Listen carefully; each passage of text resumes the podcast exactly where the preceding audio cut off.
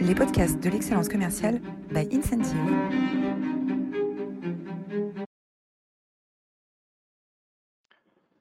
Bonjour à toutes, bonjour à tous et bienvenue dans cette nouvelle euh, édition des masterclass de l'excellence commerciale. On a euh, l'immense plaisir d'accueillir Pierre Fayard aujourd'hui. Bonjour Pierre. Bonjour. Et nous allons parler, nous allons parler de l'art de la guerre, l'art de la guerre euh, pour euh, construire sa stratégie avec ses équipes face à ses concurrents euh, dans un univers international bouleversé.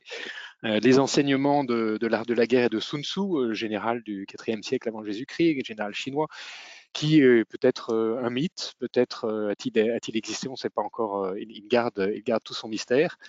Euh, ce qui est certain, c'est que, ces écrits sont, passionnés, ont marqué euh, et ont marqué notre, histoire. Euh, voilà, on est ravis de, de pouvoir vous accueillir aujourd'hui. alors attendez juste une seconde, il faut que je lance le live sur LinkedIn si c'est possible, parce qu'on a un certain nombre de personnes qui se sont inscrits euh, sur LinkedIn. Euh,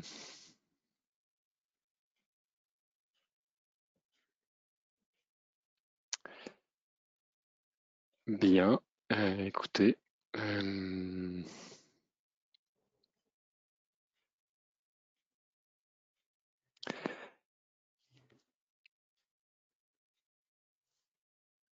Voilà, bah écoutez, on va, on va, euh, on, va avancer. Euh, c'est pas grave. Pour ceux qui ne, euh, qui sont qui sont sur LinkedIn, vous pouvez toujours nous rejoindre sur GoToWebinar.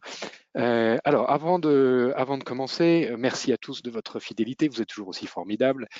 Aujourd'hui, vous êtes près de 250 inscrits hein, pour cette, cette nouvelle édition des, des masterclass de l'excellence commerciale.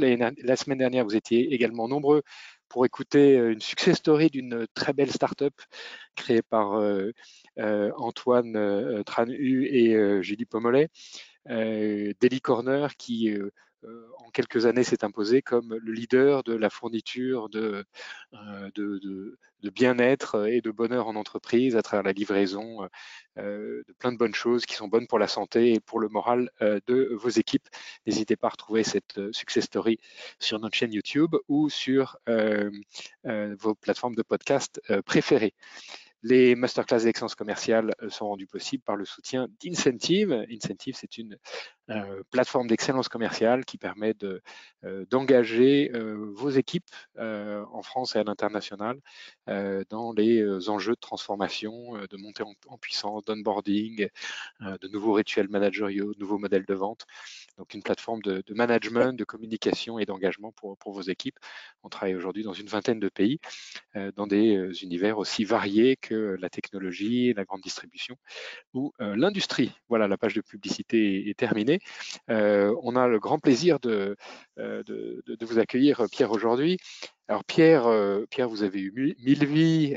vous êtes d'abord journaliste scientifique, puis vous êtes chercheur à l'université, vous avez travaillé pour le ministère des Affaires étrangères au Brésil, puis au Pérou.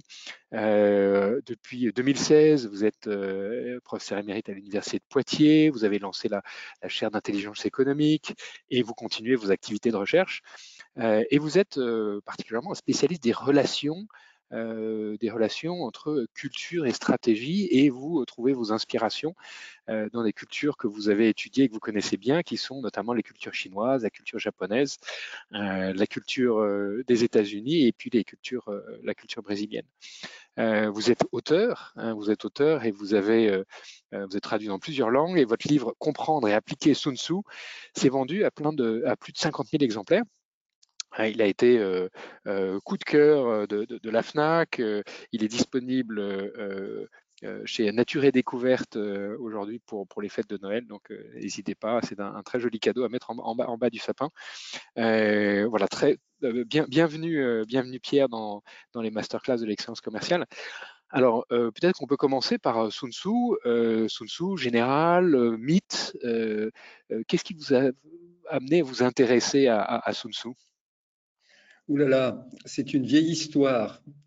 C'est un peu par hasard en fait. C'était, euh, je l'ai rencontré boulevard Saint-Germain un, soir d'hiver. j'ai vu, il y avait un, livre qui s'appelait Les 13 articles, c'est-à-dire c'est le texte original, le premier texte, la première traduction en français qui était due à, un père jésuite, Joseph euh, euh, Amiot. Et donc j'ai vu ça, je ne sais pas pourquoi, je suis rentré et j'ai feuilleté, je me suis dit tiens c'est intéressant.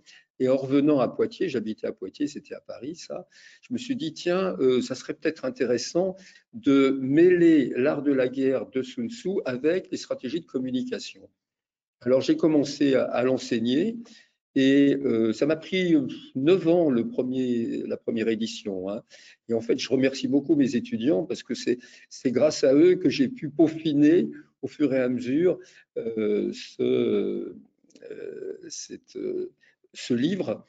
Et euh, donc voilà. Euh, alors pourquoi Pourquoi j'ai fait ce livre?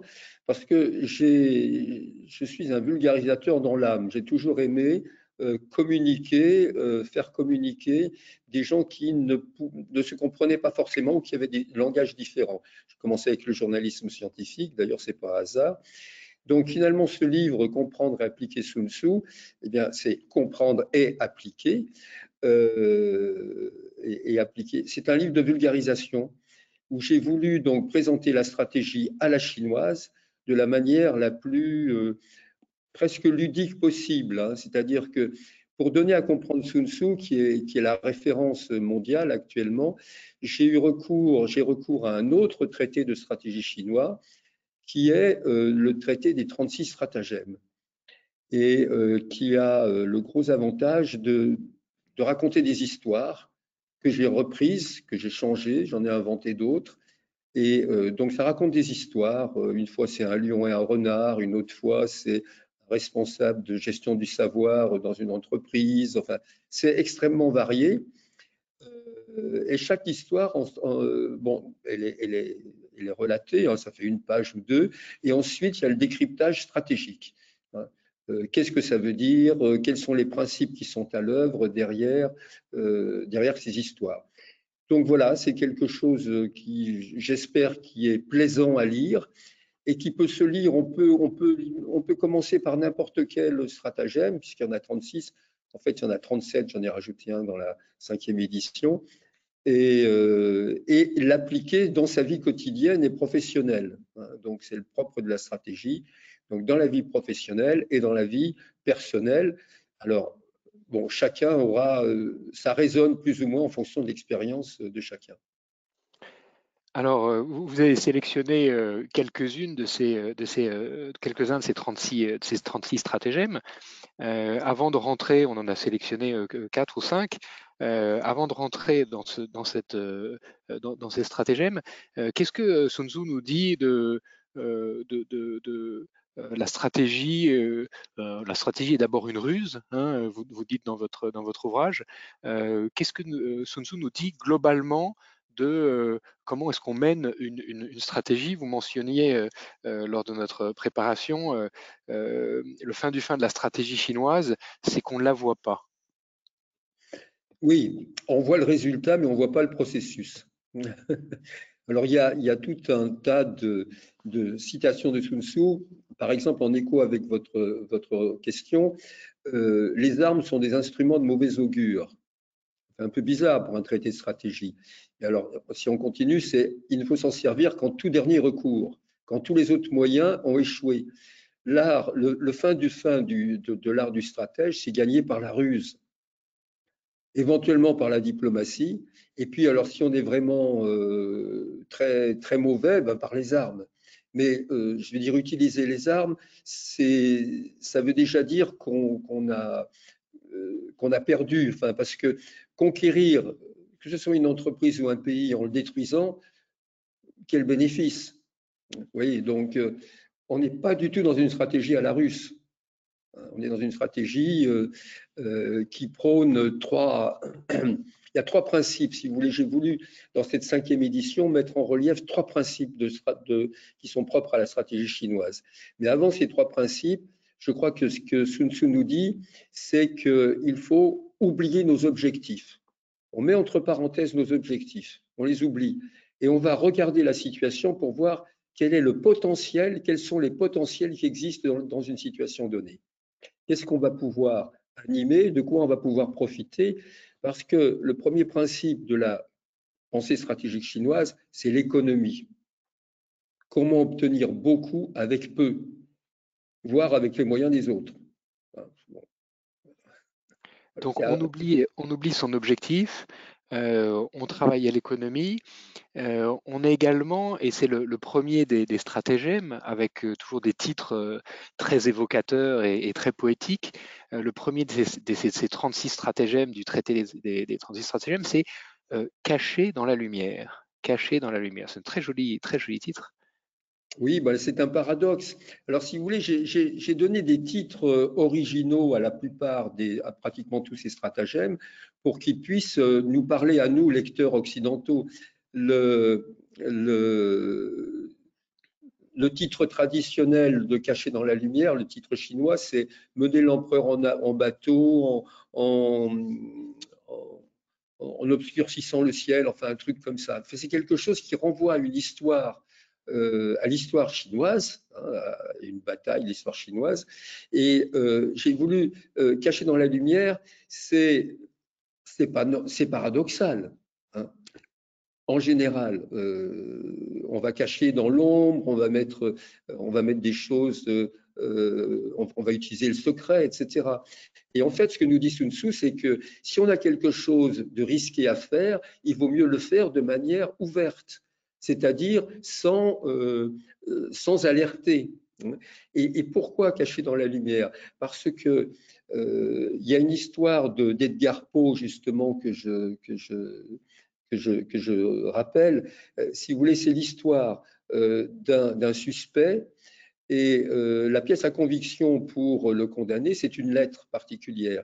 Alors, les détectives, les policiers recherchent cette lettre dans les endroits les plus cachés, les plus secrets, etc., alors que cette lettre est affichée euh, dans le bureau euh, euh, du suspect.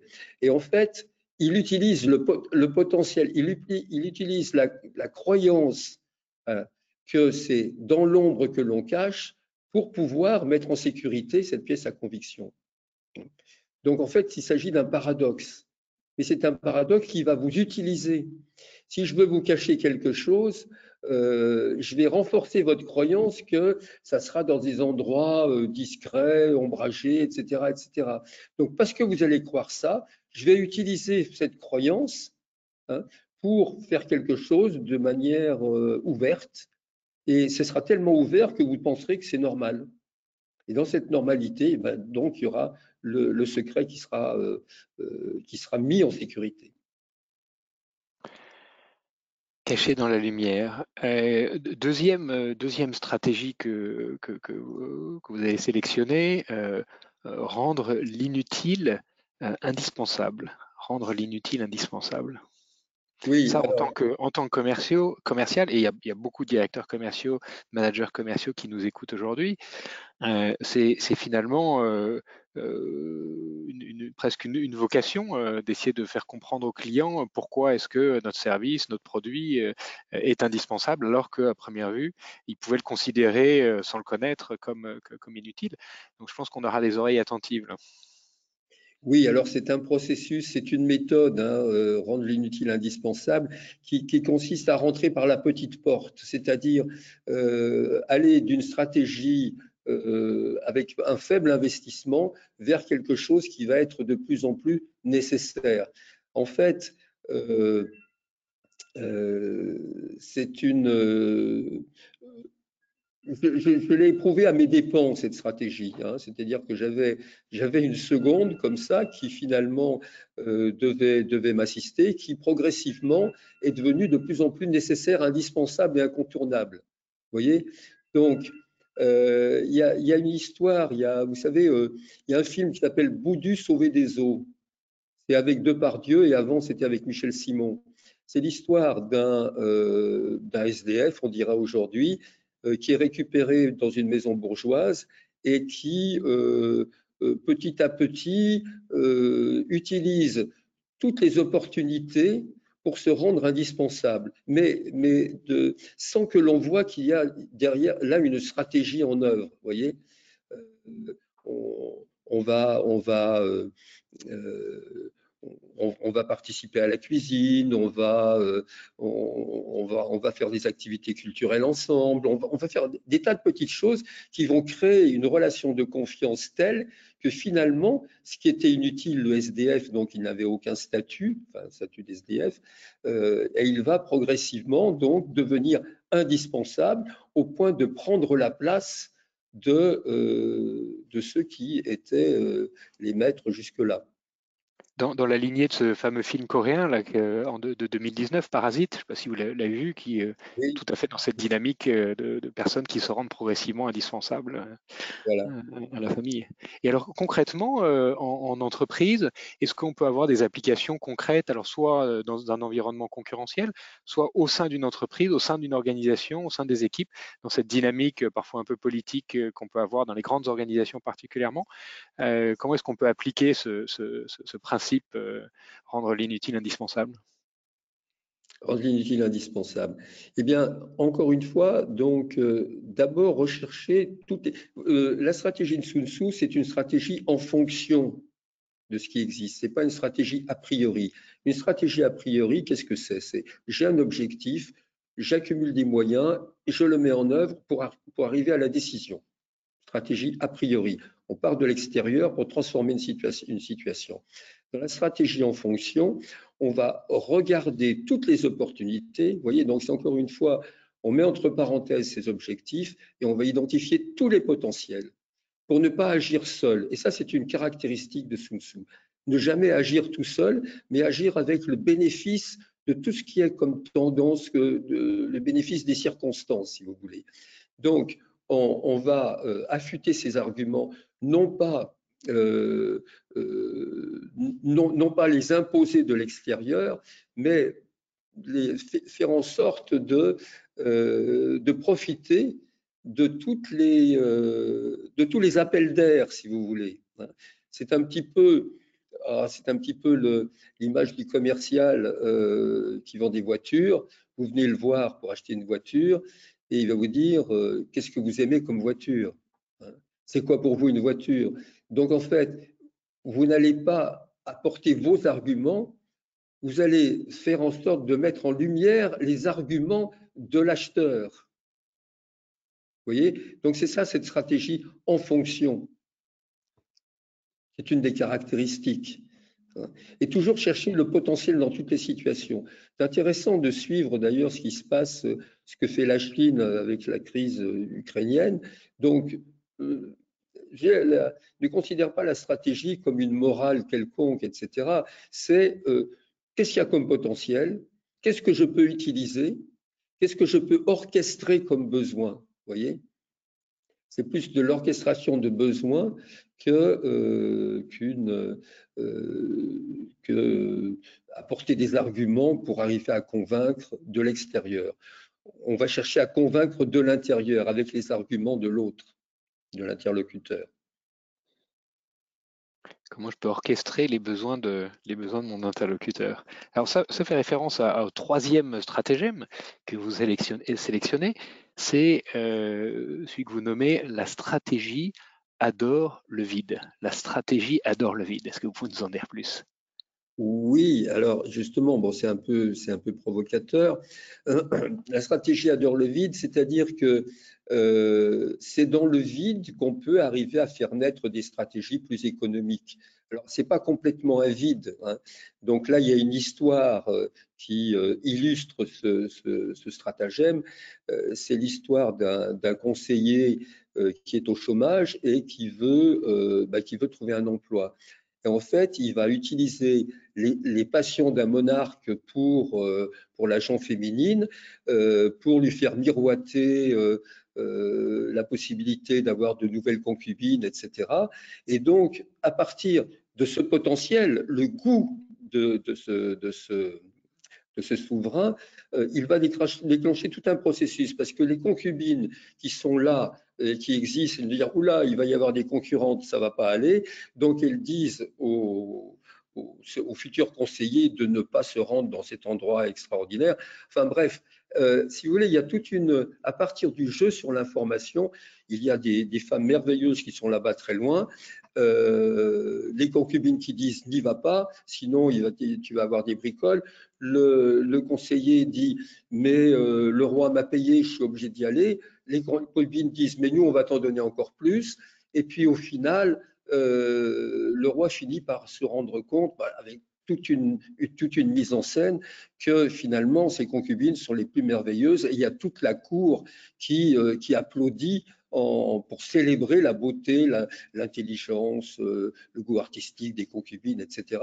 Donc le roi se sent conforté et le, le, conseiller est, embauché par le roi, un contrat par le roi parce que le roi le trouve euh, très bon. Pourquoi il le trouve très bon? Parce qu'il a les mêmes goûts que lui. Il est euh, engagé secrètement par les concubines parce qu'elles savent qu'il peut défendre à la fois deux intérêts différents et euh, lui sait qu'il peut, euh, peut se servir trois intérêts différents, celui du roi, celui des concubines et le sien. Mais tout ça en jouant sur, euh, en fonction, c'est-à-dire je vais semer une information qui va créer un comportement, qui va induire un autre comportement, qui va mobiliser d'autres acteurs, etc., etc., etc.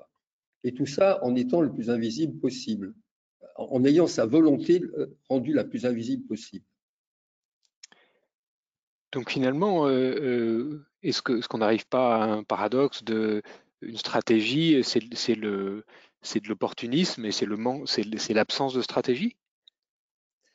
Ah oui, alors l'absence de stratégie.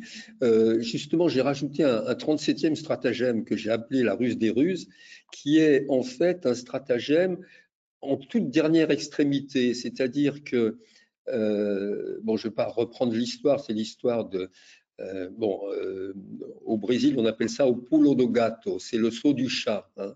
C'est un, chat sauvage qui se fait emprisonner par un tigre qui est jaloux et qui veut le, tuer. Euh, et puis, donc, il le piège, le tigre piège le chat sauvage. et puis, d'un seul coup, il se dit Ah, mais il faudrait peut-être pas que je le tue tout de suite. Je vais lui demander qu'il me raconte un peu tous ses stratagèmes, tout son savoir-faire alors le chat, il dit bon, tu auras la vie sauve si tu me racontes un peu tout tes, tu me transfères tout ton savoir-faire. Il, il, lui administre un sérum de vérité. Hein, bon, histoire de pour pas qu'il raconte, euh, pour qu'il ne cache rien. Et le chat livre tous ses, tous ses stratagèmes, ses trucs, son savoir-faire, etc., jusqu'au jour où le tigre se rend compte qu'il n'a plus rien à livrer. Et alors à ce moment-là, il s'approche du chat pour le tuer, parce qu'en fait, il n'a jamais eu l'intention de le laisser libre. Il s'approche et à ce moment-là, le chat fait un bond prodigieux qui le met hors de portée. Alors le tigre se scandalise, il dit mais comment tu m'avais pas, tu m'avais pas dit ça, pourquoi tu m'as menti? Et le chat dit non, je te l'ai pas dit parce que je ne savais pas, je connaissais pas ce, ce, bond extraordinaire. Et c'est parce que je le connaissais pas que j'ai pas pu te le livrer. Vous voyez, donc, quand on est dans des situations comme ça, extrêmes, et ça arrive à tout le monde, moi ça m'est arrivé, euh, il faut y aller à l'inspiration, mais sans livrer de signes. Vous voyez ce que je veux dire? Alors là, bon, marche, marche pas, mais quand on est en dernière extrémité, moi ça m'est arrivé au moins deux fois, mais je ne vous, raconterai pas pourquoi, euh, bah, c'est comme ça qu'on arrive à s'en sortir. Hein. Donc finalement, c'est par l'ignorance, j'ignore ce que je vais faire, mais je vais le faire. Et les Brésiliens disent au final l'acerto, mais ça c'est du brésilien. Donc finalement, une grande agilité et puis euh, euh, probablement aussi la confiance dans les ressources insoupçonnées que, que chaque euh, collaborateur, que chaque équipe a, et on l'a vu pendant le, les deux années qu'on a vécues, notamment pendant les confinements, avec des personnalités qui se sont révélées et qui ont pris une nouvelle ampleur dans leur manière de manager leurs équipes, alors qu'elles n'étaient pas, n'étaient pas dans les, dans, les meilleurs auparavant. Euh, euh, le, 36e stratagème, euh, c'est un stratagème qui, qui est l'éloge de la fuite. l'éloge de la fuite, c'est savoir également fuir dans la guerre Oui, c'est surtout préserver son potentiel. C'est-à-dire, pour les Chinois, c'est le stratagème des stratagèmes, hein, le 36e. Euh, c'est l'histoire de la longue marche de Mao Tse-tung. En fait, qu'est-ce que ça veut dire? Ça veut dire que mourir comme, euh, mourir comme un héros, c'est de la bêtise dans la pensée de Sun Tzu. Hein. L'important, c'est soit je peux gagner, je peux l'emporter, auquel cas j'emporte, bon, ben là, il n'y a, a, pas photo. Euh, soit si la situation est défavorable et la défaite annoncée, à ce moment-là, il faut fuir. Pourquoi? Pour préserver son potentiel. On préserve son potentiel parce que, comme la roue de la fortune tourne, à un moment ou à un autre, euh, la situation redeviendra favorable. Donc, si vous voulez, derrière cela, vous avez la pensée du yin et du yang, hein, donc euh, du plein et du vide. Le plein, en fait, le plein, c'est euh, quelque chose qui est en train de se vider, et le vide, c'est quelque chose qui est en train de se remplir. Hein. Donc, il y a cette pensée, si vous voulez, chinoise, qui considère que la seule réalité, la seule constante dans, dans la réalité, c'est le changement. C'est le changement. Hein. Donc, tout change. Donc, euh, il faut arriver à savoir se positionner dans ce changement pour bénéficier des tendances. Vous voyez? Donc, ça, c'est aussi un aspect assez, assez fondamental de la pensée chinoise. Comme tout est changeant, je vais chercher à développer la connaissance euh, des situations pour pouvoir m'y insérer de manière euh, astucieuse et bénéficier de l'effet de vague, d'être porté par les vagues plutôt que de se les prendre dans la figure. Alors, euh, un certain nombre de ces, préceptes sont euh, finalement pas familiers du tout. Nous, on, travaille beaucoup on a, dans notre histoire, à travers la filmographie, à travers l'esprit l'esprit européen, peut-être l'esprit français. On parle de courage, on parle d'honneur, euh, on parle de bravoure, on parle de panache. Euh, on est euh, à l'antinomie de, ces stratégies que, Sun Tzu nous, livre aujourd'hui. Oui, en fait, le, panache, tout cela, ça, peut être bon pour la propagande, hein, ça peut servir aussi. Hein, donc, les Chinois ne crachent pas là-dessus. Mais effectivement, c'est de la stratégie invisible. C'est-à-dire, plus elle est invisible, moins on risque de se faire attaquer, si vous voulez. Hein. Donc, c'est effectivement, euh, c'est le contraire de la culture stratégique nord-américaine, si vous voulez, euh, qui a besoin de lignes de front avec d'un côté les bons, d'un côté les, l'autre côté les mauvais, avec Dieu à ses côtés, évidemment. Euh, là, il n'y a pas de, a pas de morale. Hein. L'important, c'est l'efficacité. Euh, c'est l'efficacité au moindre coût. C'est pour ça qu'on va, on va s'harmoniser. Il y a aussi un principe, c'est le principe d'harmonisation. Je vais m'harmoniser avec les circonstances pour pouvoir en tirer bénéfice, en étant toujours le plus invisible possible, mais surtout en pensant qu'il y a toujours du potentiel. C'est pas parce que l'autre est mon concurrent, mon ennemi, qu'il ne peut pas m'être utile.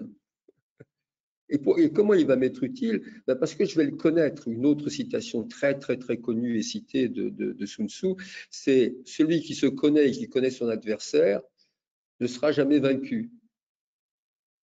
Alors pourquoi il sera jamais vaincu? Parce qu'il sait quand il peut s'engager ou quand il, ne, vaut mieux pas s'engager. Vous voyez? Donc, il y en a qui, une des, une des interprétations, on dit, euh, il va gagner toujours. Non, on ne gagne pas toujours, mais on sait quand on peut gagner ou quand il vaut mieux se retirer et mettre euh, de côté son potentiel, le préserver, parce que vu que le monde est une transformation permanente, il y aura des moments qui vont être favorables. Donc, pour cela que c'est pas les armes qui sont importantes, c'est pas forcément les arguments, c'est la connaissance. On appelle ça l'intelligence maintenant. Mm. Mais c'est ça l'essentiel, le, plus important. Et là, on va savoir quand s'engager, comment s'engager, euh, ou se retirer. Euh, Sun Tzu, dans l'art de la guerre, euh, distingue quatre grands facteurs de, réussite pour, pour un, général. Le premier de ces facteurs de réussite, c'est la vertu. finalement, comment est-ce qu'on définit la vertu quand il n'y a plus de morale? L'efficacité. L'efficacité. Euh, une autre citation de Sun Tzu, c'est la première tâche du général, c'est de se rendre invincible et d'attendre des occasions de victoire des erreurs de son adversaire. Alors comment, comment est-ce qu'on se rend invincible? Eh bien précisément, un général se rend invincible en ayant le, soutien, l'adhésion, la confiance de ses soldats. Et c'est dans une armée comme dans une entreprise, comme dans une nation. Le lien, la relation entre la base et le, et le sommet, à travers aussi les strates, est fondamentale. Parce que c'est une façon, si on n'a pas ça, on n'agit pas comme un seul homme, si vous voulez. Hein. Euh, bon, il y a des exemples tragiques euh, euh, actuellement en Ukraine là-dessus. Vous voyez, d'un côté, on a, un président qui est charismatique, qui prend des risques, qui ose, qui brave et qui, et qui a le soutien. Il a un soutien terrible. Donc, être vertueux, c'est ça. Être vertueux, c'est euh, euh, préserver les intérêts de l'État ou de l'entreprise ou de la nation hein, euh, en, développant justement cette qualité qui va faire en sorte que les relations vont être positives, relations de confiance. Celui qui se connaît et connaît son adversaire ne sera jamais vaincu. Ça passe tellement vite, Pierre. On est déjà euh, euh, à, la fin de, cette, euh, cet entretien. Un, immense merci pour, pour, ce, pour cet échange. Alors, bien sûr, si vous voulez aller plus loin, vous vous précipitez dans toutes vos librairies préférées, à la FNAC ou chez Nature et Découverte pour acheter, comprendre et appliquer Sun Tzu. C'est là cinquième édition, c'est ça, euh, Pierre? La cinquième, oui, c'est la cinquième, édition. Complètement, hein, repris du début à la fin. Et, et, là, et vous y retrouverez les 37 stratagèmes dont nous avons euh, décrit euh, certains d'entre eux.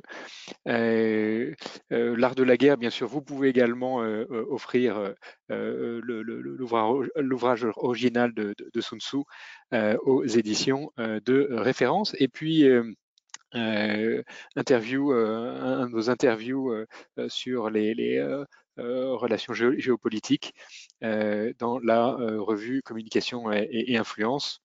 voilà, des très belles idées de, cadeaux à mettre au pied du sapin pour ceux qui, n'ont pas encore fini leur, cadeau de Noël. Si vous avez des questions à poser, n'hésitez pas à les poser directement dans l'interface de GoToWebinar. Et Pierre, si vous avez encore quelques minutes avec nous, on sera ravis de vous garder pour euh, répondre aux euh, questions de nos auditeurs. Alors, on va regarder les questions.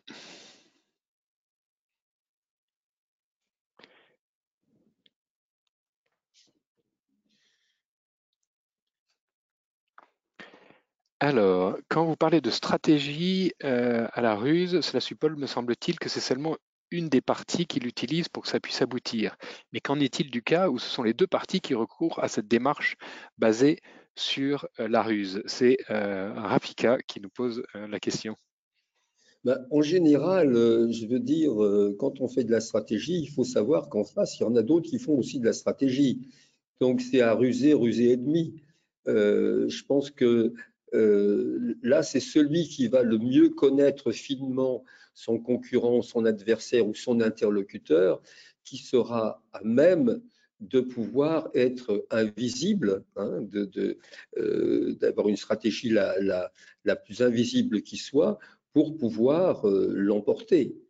Mais en général, je veux dire, la ruse, tout le monde utilise la ruse. Vous savez, euh, le nouveau-né, il va vite comprendre que s'il fait euh, s'il veut quelque chose, euh, euh, il va, il, va, le manifester soit en pleurant, soit par des sourires qui vont faire complètement fondre ses parents. Hein, donc c'est une manière, je veux dire, la ruse, on dit que c'est l'arme des faibles. Non, je crois que c'est ce qu'il y a de plus créatif dans la stratégie. Hein. Même si en Occident on dit oui, la ruse de guerre c'est un expédient. pour les Chinois, c'est pas comme ça. Pour les Chinois, c'est une priorité. C'est la... priorité. Euh, euh, autre question, est, euh, quelles sont les plus grandes menaces externes pour l'économie française? Alors ça, c'est une, question assez, assez large. oui, il y a menaces, mais il y en a... Bref. Euh, bah, C'est l'économie française. c'est l'économie française? Écoutez, j'ai vécu dans, quelques autres pays et je suis désolé de le dire, enfin je suis désolé, non, je ne suis pas désolé de le dire, mais on vit dans un pays merveilleux, formidable, qui a, vraiment un nombre d'atouts, mais considérable. Et quand on se promène un petit peu euh, dans d'autres dans d'autres pays, alors ça ne veut pas dire qu'il n'y a pas de problème, mais euh, je pense que j'aurais tendance à le voir plus en positif. Et l'un des grands atouts, c'est le sens du défi. On aime bien, euh, on, aime bien défier, on aime bien créer des choses, on aime bien inventer. Alors après, il y a l'innovation qui ne suit pas toujours, mais euh, ça, c'est pas, pas un danger. Au contraire, c'est une qualité, c'est une compétence qu'on retrouve dans tous les, je pense, dans tous les domaines, y compris dans l'université d'ailleurs. Euh, les plus grandes menaces, ben, c'est peut-être soi-même, je ne sais pas, euh, euh, un manque de confiance peut-être. Mais justement, ce livre que j'ai fait sur les 36 stratagèmes et Sun Tzu, c'est pour montrer tout le potentiel qu'il y a dans la stratégie. Hein. Je veux dire, on a, on a des attitudes, par exemple, ah, j'ai un super produit, donc je vais le booster, je vais dire regardez mon produit comme il est bon, etc., etc., bon service, etc. D'accord, mais je veux dire, on vous attend au tournant. On sait que si c'est votre produit, vous n'allez vous allez pas dire non, il est mauvais, achetez-le quand même. C'est pour ça que cette stratégie en fonction, on va d'abord chercher à, écouter l'autre, à voir, à le regarder hein, discrètement. Et à partir de là, les arguments, on va les prendre dans son registre à lui voyez? J'ai une question de Vincent. Euh, vous parliez de stratégie à l'américaine et à la chinoise. Comment qualifieriez-vous la stratégie à la française? Euh, bah, C'est Astérix. Euh, c'est Astérix. Il y, a de très très bons traités de stratégie français, notamment je pense à, ce qu'a écrit le général André Beauvre, qui, lui euh, considère la stratégie comme euh, l'art de euh, l'interaction des volontés, hein, utilisant la force pour résoudre leurs conflits. La stratégie française, je pense qu'on on aime bien le défi. On aime bien le, défi, le, le, challenge. Et puis, et puis bon, Astérix, oui, je dis Astérix, mais Astérix, c'est quoi? C'est le petit village là qui résiste à, l'Empire. Alors quand c'était l'Empire romain, bon, c'était euh, c'était contre les Romains. Après, c'était l'Empire américain. Bon, on, était, euh, on a fait l'exception culturelle notamment. Euh, maintenant, c'est les Chinois, donc il va falloir trouver une stratégie pour pas se faire dévorer tout cru. mais je pense avant tout euh, euh, lorsque j'ai commencé à donner des cours sur Sun Tzu en, communication, euh, je demandais aux étudiants systématiquement de faire une évaluation, de dire ce qui les avait intéressés, ce qui manquait, etc., leurs commentaires. Et il y en a un qui était très bon d'ailleurs, parce qu'il a inventé des beaux stratagèmes dans les exercices qu'on faisait, qui m'a dit on a eu l'impression de devenir adulte. C'est-à-dire que nous aussi, on pouvait jouer. Et c'est un petit peu ce que j'ai voulu faire avec ce livre, montrer à travers des exemples très divers hein, que finalement la stratégie, c'est pas Rambo, c'est pas un truc de brut, c'est beaucoup plus intelligent et créatif que ça. Et l'ingrédient fondamental, c'est la liberté, la liberté de penser. Or, la liberté de penser, c'est quand même quelque chose qui est sacrément attaché dans notre culture française. J'ai Antoine, euh, le conflit est souvent source d'énergie. L'harmonie que vous prônez n'est-elle pas anesthésiante? Alors, l'énergie, oui, le conflit, bien sûr, ça stimule. Mais cette harmonie, c'est pas peace and love, tout le monde il est beau, tout le monde il est gentil. Hein. C'est comment je vais me couler dans une situation pour être le moins visible possible pour pouvoir profiter des potentiels et utiliser des paradoxes euh, pour mettre ma, stratégie en sécurité. Vous voyez? Donc, c'est pas. Euh, euh, il y a un travail de l'harmonie. C'est un travail de l'harmonie. C'est-à-dire que, comme dans la relation commerciale, hein, vous allez chercher à, créer du commun, à créer des choses qui vont. Euh, donc, vous vous, vous, vous, vous coulez dans les contours de la situation, si vous voulez.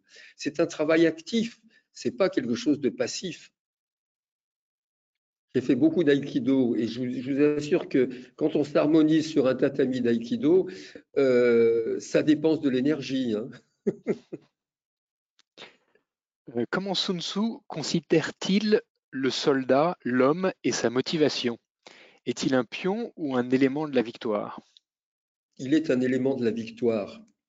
Il est un élément de la victoire et tout à l'heure on parlait de différence entre la, culture stratégique nord-américaine et chinoise.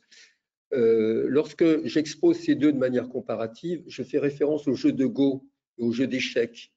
Dans le jeu d'échecs, vous cherchez à maîtriser le centre, hein, parce que là, vous, êtes menaçant et puis vous protégez. Dans le jeu de Go, pour aller vite, on va créer des solidarités. C'est-à-dire qu'on va partir des bords du Goban, hein, on, va, on va commencer petit, et puis on va avancer progressivement à travers ce qu'on appelle des pierres, des pierres noires ou blanches, enfin des pions blancs ou noirs, qui vont créer des lignes de, de, de, de sécurité, d'accord, qui vont prendre des territoires, qui vont Bon, parce que le, but, c'est d'arriver à prendre des territoires. Ce qui est intéressant, c'est que euh, dans, la, stratégie des échecs, de manière assez caricaturale, on fait le vide dans les défenses adverses, on fait le vide. Alors pour les Chinois, dans le jeu de Go, on va acquérir du vide. On va créer des, euh, territoires en vie. Donc, vous voyez, on a, euh, euh, pour créer, euh, pour répondre à, la question du participant, donc, si vous voulez, la, force d'une chaîne, c'est celle du, du, maillon le plus faible. Donc, on va chercher à créer des solidarités qui vont faire en sorte qu'on deviendra euh, invincible, comme je le disais tout à l'heure. Pierre, un immense merci. On arrive euh, euh, au terme de cette, masterclass. on a beaucoup, appris. C'est très, très inspirant. on retiendra tout cool. Hein, finalement, les, les, Chinois ont peut-être inspiré, inspiré Héraclite on retiendra euh, caché, des, des, stratagèmes cachés dans la lumière, la stratégie adore le vide, euh, l'éloge, de la fuite, euh, qui, nous, qui nous renvoie à notre histoire, qui nous renvoie à nos principes fondateurs, à nos mythes et à leur validité dans un monde qui, qui évolue très vite. Et je retiendrai particulièrement rendre l'inutile indispensable. une masterclass en soi, c'est quelque chose de tout à fait inutile, mais grâce à vous, cette masterclass est devenue indispensable pour nous un immense merci de, euh, de nous avoir euh, éclairé sur Sun Tzu euh, pendant cette, pendant cette, cette demi-heure. Je vous donne rendez-vous à tous à la rentrée. Je vous souhaite à toutes et à tous d'excellentes fêtes de fin d'année en famille. pour penser à vos, à vos stratégies de croissance, à vos stratégies d'entreprise, à vos stratégies de carrière grâce euh, grâce à vous, Pierre. Un immense merci et euh, bonnes vacances à tous. Un, grand merci à vous. Je vois French Tech réussir ensemble. Bravo. Tout est dit. Très bonne fête à vous et cette invitation.